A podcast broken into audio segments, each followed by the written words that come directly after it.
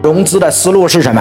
融资的第一个叫项目融资，第二个叫招商融资，第三个叫股权融资，第四个叫什么融资？债权融资。所以，老板排第一位的是创造一个无中生有的项目，用这个项目让大家来投钱，成就成了，不成大家风险一起担，有钱一起赚，老板不损失任何东西。第二个叫什么？招商，招商也是融资啊，给我保证金，我在招商的时候。你把钱给我，我拿钱再去买地，然后买地的钱来这再做抵押，用抵押来的钱再把你们的钱给还掉，我等于用你们的钱凭空多了一块地，所以这叫招商融。第三个叫股权，股权是第三个是要让渡你的权益的。我是你的股东，股东就要享受股东权益啊！